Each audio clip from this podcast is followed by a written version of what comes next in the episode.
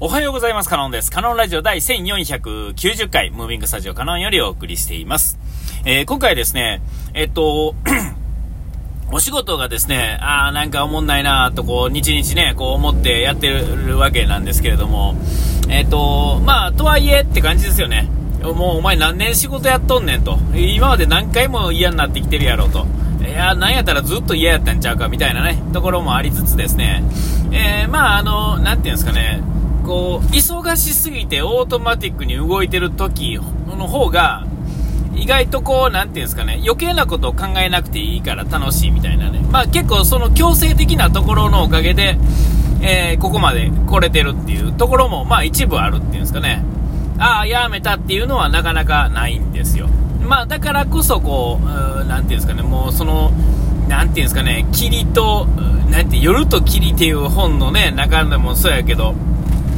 ね、せやけどって、えー、まあまあまあまあいいじゃないですか。えー、ね、あのー、もうほんまもうどん底、もういつ死ぬかわからんっていう状態に追い込まれて、なお、え自分の想像というかですね、心の中はですね、自由でですね、えいろんなこと考えられるわけですよ。ね、楽しいことも考えられるわけですよね。現実も分かりつつですね、楽しいことも考えられつつ、まあ、何秒、ね、えーと半、半日先には死んでるかもしれないという状況でさえ、えーえー、それができる人もいるわけですね。まあ、できない人もいるわけですけれども、あもう、できない人っていうのは、いわゆるもう諦めてる人なんでしょうね。えー、で、まあ、あの、そこでね、あの、夜と霧っていう本が出されてるということはですね、その、あそこから出てこれたっていうことが、まあ、結局そのポジティブに考えてるというかですねその心の中はまあ自由で無料っていうかですね、えー、想像だけはですね、えー、いろんなまああのそういう時代のね、えー、やつみんなそうですが、えーと、そういう世界観っていうんですかそういうのがまあ一部ですねそういうあのオートマティックに働かざるを得ないっていうんですかね、もう余計なこと考えてる暇がないっていう状態っていうのは、ある意味こう、そういうちょっとトランス状態に入っていくっていうこともあってですね、えー、その状況に追い込まれた時に、まあ諦めるっていうことを分からんかったっていう、ある意味バカなのかもしれませんが、えー、まあそんなんでノリノリなで、えー、まあ、それなりにできちゃうっていうんですかね、できるようになってくるわけですね。どんな、まあ、あれでもね。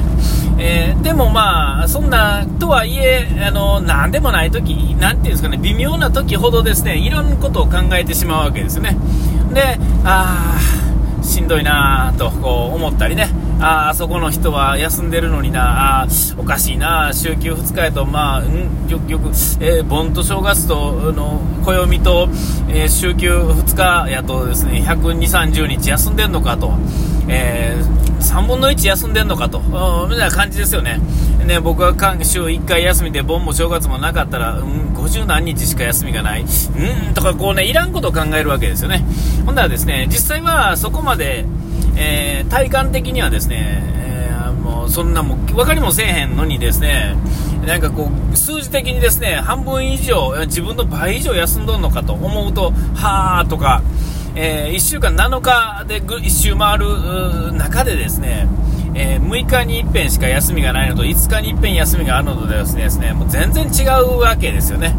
えー、あるいはこう最後にタイムカードを切ってを、ね、タイムカード、まあ、あるなしもあるでしょうけど、えー、夕方に帰れるのか、え、それが7時に帰れるのか8時に帰れるのか9時に帰れるのか10時に帰れるのか11時に帰れるのかこれも全然違うわけですよ。ねえー、まあまあそんなんもありつつですねはーとこうなってね定期的にこううんまあ、ちょっと暇になった時ほどですねこれがまあ思うわけですよ。えー、でですね、あのー、今の時代に生まれてきてよかったなと思うことはですね、まあ、この世の中スマホっていうもんがあるわけですよ。スティーブ・ジョブズありがとうみたいな感じですね。えー、そこからですね、派生していったこういろんなサービスですね。えー、これのおかげでですね、えー、と、もう存分にこう、こういう仕事のですね、こういう合間ですね、とか、耳でも目でもですね、もう、楽しめる時間をですね、与えてくれてるわけですね。ある程度の収入があればですね、ある程度って言ってもほんまにある程度ですよ。えー、スマホのですね、僕の場合は、あの、まあ、あの、格安 SIM とか使ってる人はですね、ちょっと苦しいのかもしれません。僕の使い方はね。えー、僕、毎月ですね、100ギガぐらいは軽く使うんですね。えー、データとしてはですね。えー、えー、ほんで、さらにですね、あのー、こう、なんでした、あの、テザリングですね。テザリングでも、えー、20ぐらいは軽く使っちゃうのでですね、まあ、ざっくり120ぐらいは毎月使ってる。まあ、それのほとんどがですね、今は YouTube が多いんですけれども、えー、その中でこう、サブスクでですね、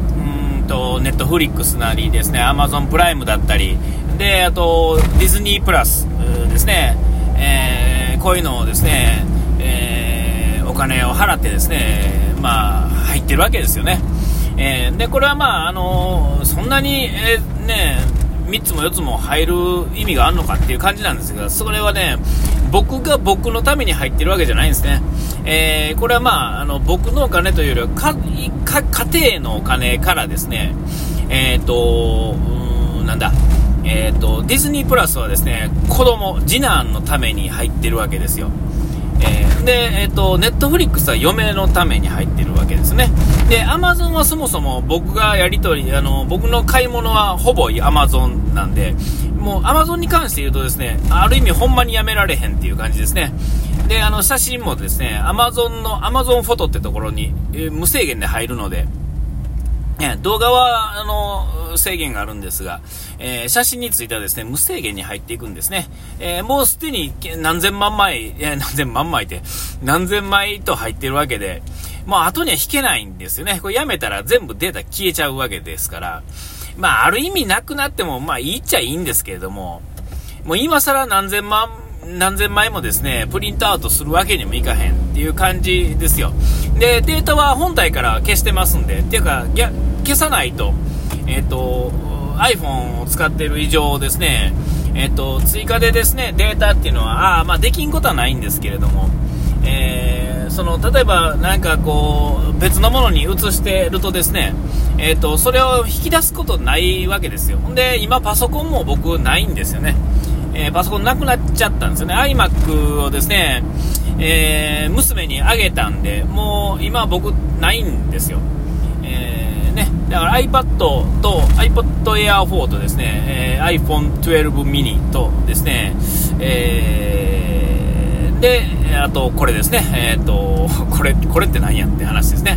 え、この2つしかないんですね。それ、こういうの楽しむための端末っていうのはね。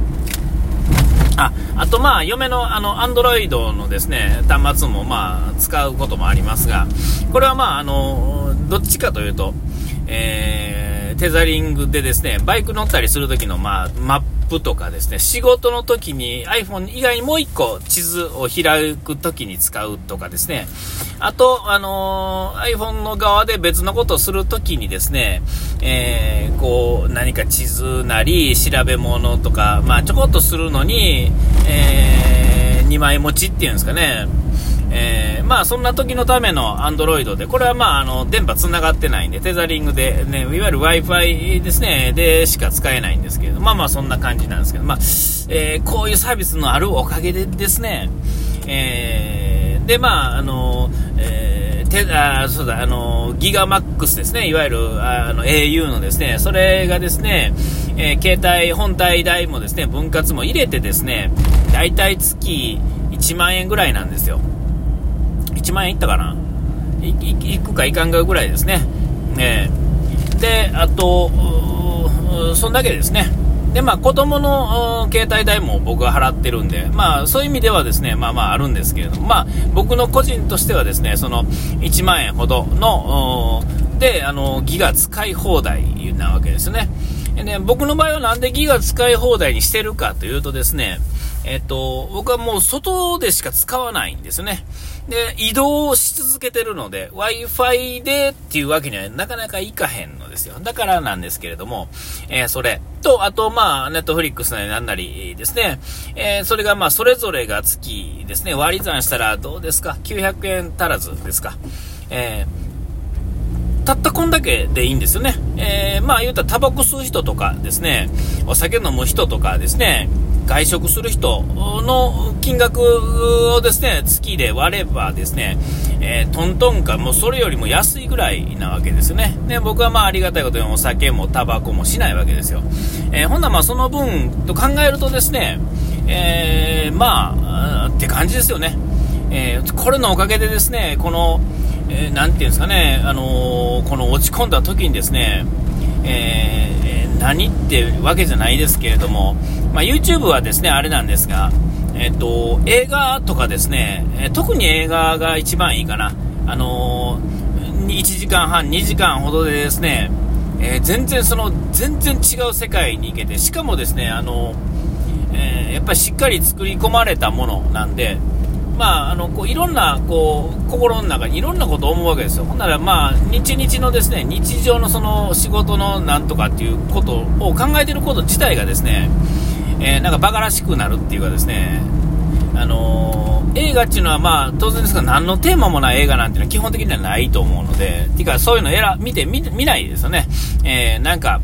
なんかまあ対策的なものとかですね、まあサスペンスにしろ何にしろですね、なんかこう、おすげえな、とかいう、こう思うようなことを、あるようなものを選んで、当然見てる、まあ、流行りもんとかでも、ね、それこそトップガンとかでもいいわけですよ。ああいうのでね、あの、どっぷりこう見てたらですね、もう、なんか、日々のことなんかスパーッと飛んでいくっていうかですね、その見てる間はですね、あれなんですけども、その見終わった後にですね、その、えー、その、まあ、映画のテーマなりをですね、えー、自分なりにこう、ふーっと考えてるとですね、えー、まあ、こう、落ち込むというかですね、はーと思ってるところをですね、まあ、救ってくれるというかですね、えなんかつまらんなと思ったりですね、えー、思えるっていうのはですね、ほんまにこう、今の時代、これが例えば昭和やったらですね、えまあ、なかなかこうもいかへんわけですからね、えー、そういう意味ではですね、あの、ありがたい時代だなと思う今日このお時間に来ました。ここまでの豊かのでした。うがいてやらい忘れずに。ピース。